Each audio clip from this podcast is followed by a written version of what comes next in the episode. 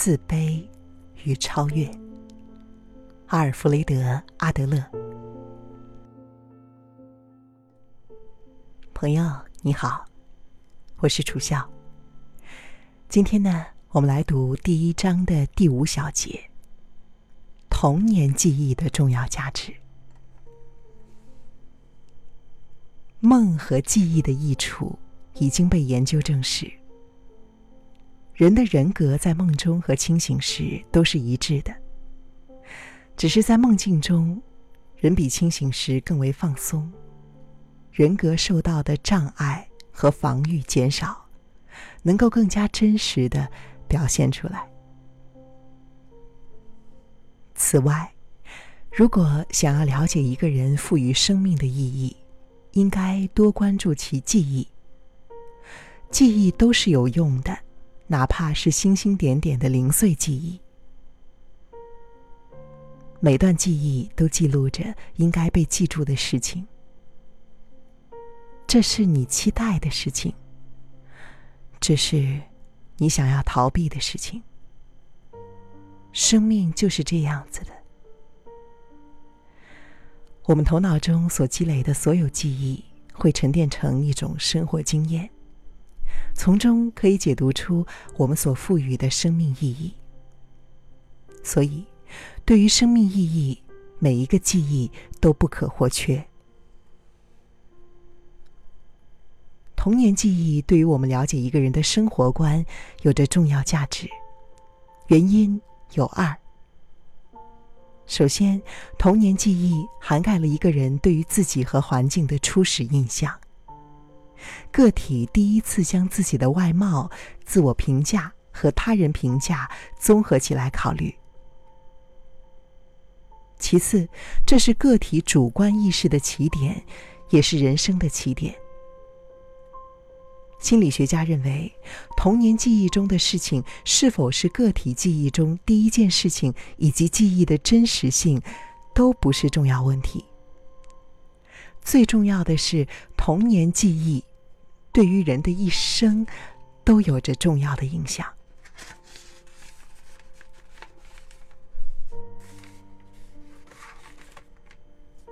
我举个例子，帮助大家理解童年记忆对于生命意义定位的影响。一个女孩提到自己的早期记忆：咖啡壶从桌子上掉下来，我被烫伤了。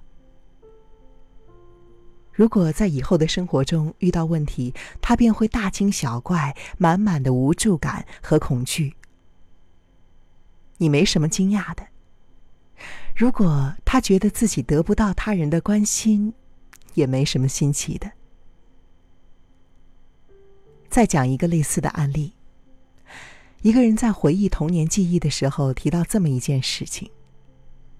三岁时，我从婴儿车上掉了下来。在此后的生活中，他经常做同一个梦。世界末日来临了，我半夜惊醒，看到天空上火红一片，星星纷纷坠落，地球跟别的星球相撞，眼看就要爆炸了，我就醒了。这是我的一个来访者，还是个学生。当我问他觉得自己害怕什么的时候，他告诉我说：“害怕一生碌碌无为。”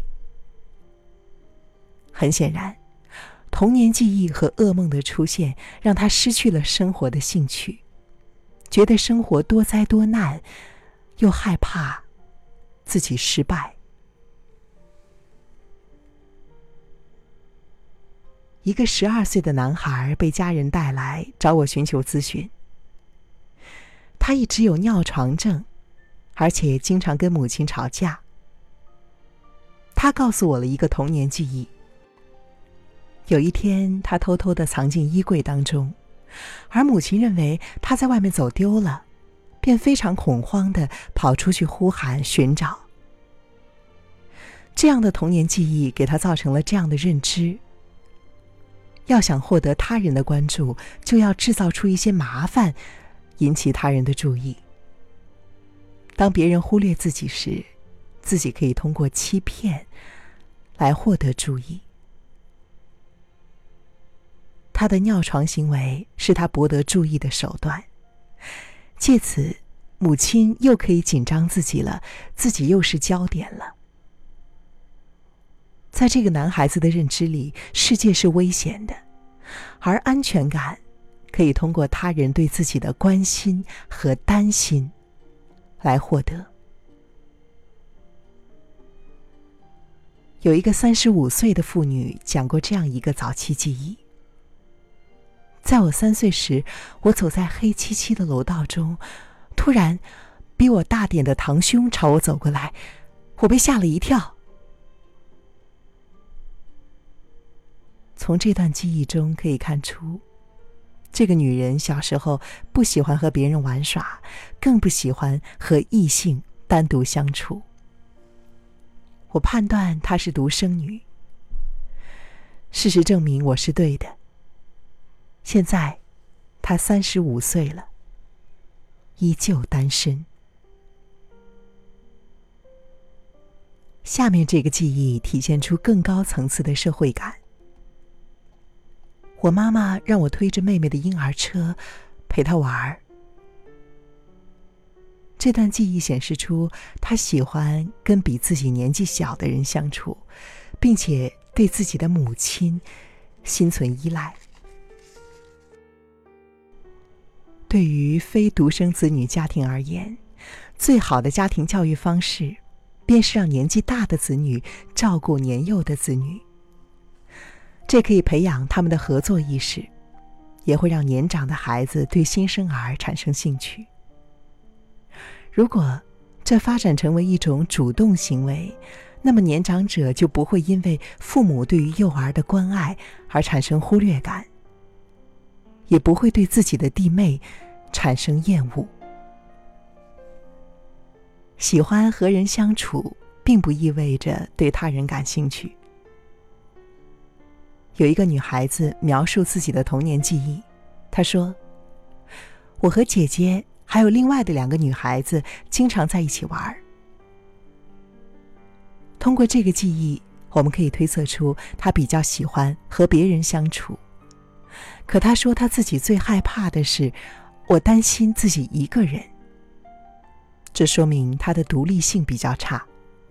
她愿意和他人相处，并非对他人感兴趣，而是害怕孤单。对于生命意义有着真正的正确理解，才可以真正了解人的性格。经常有人说人性是没有办法改变的，我认为这是因为没有找到改变的正确方法。如果找到了人性曲解的初始端，并且配以有效的治疗方法，那么人性是可以改变的。这里所谓的有效方法，就是培养个体和别人合作的勇气和精神。合作是防止神经症产生的唯一保障。鼓励孩子学会和人合作，独立处理生活或游戏中他人和自己的关系是十分重要的。妨碍任何形式的合作，都会导致不好的后果。如果你对孩子太过娇宠，那么他很有可能会把这种自私和独我意识带到和上学之后其他孩子的交往中。他对于学习的兴趣也会建立在学习可以获得老师的宠爱的错误认知上。当他成年之后，他缺乏合作意识会表现得越发明显。所谓的责任感、独立性、合作的重要性，此时已经唤不起他的重视和努力。这时，他已无力应对人生。当然，面对这样的人，我们不能够一味指责。我们需要做的是帮助他重新学会和人合作，这需要正规的训练。因为我们没有办法让一个从来没有上过地理课的孩子在地理测试上取得好成绩，我们无法让一个对于合作精神没有任何概念的孩子，在需要合作的事情上表现良好。生活中所有的难题都离不开合作，而所有的合作都要以为人类谋取福利作为前提。只有一个人明白生命在于奉献，才会有勇气去直面困难，获得成功。如果家长、老师和心理学家们都能够了解孩子在理解生命意义时会犯下的错误，我们就可以相信，缺乏社会感的孩子，终有一天会找到自己的位置和人生的机遇。这时，他们不再因为困难而放弃，不再为逃避责任采取不正规的方式，不再过分的苛求他人给予特殊照顾，不再蓄意的报复他人、伤害他人，不再以为人生没有意思，生活给不了我什么。他们会转过来想：每一个人都应该有自己的人生。我需要过好自己的人生，这是我的责任。我应该要成为自己人生的主宰。如果人人都可以这样想，如此做，乐于合作，主动的面对生活，那么人类文明的进步将会生生不息。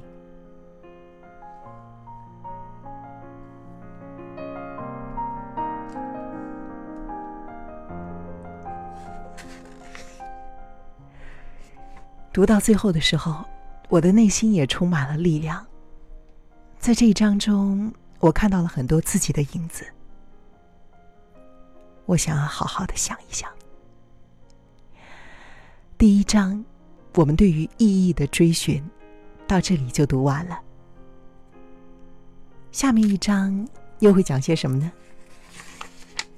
第二章是心灵和身体。精神支配肉体，还是肉体支配精神呢？争论不只停留在非黑即白的观点上。我们认为，精神和身体是一个相互作用的整体，是一个人生活的两种表现形式。我们应当把它们视为一个整体，并且进一步了解二者的相互关系。好了。就读到这里吧。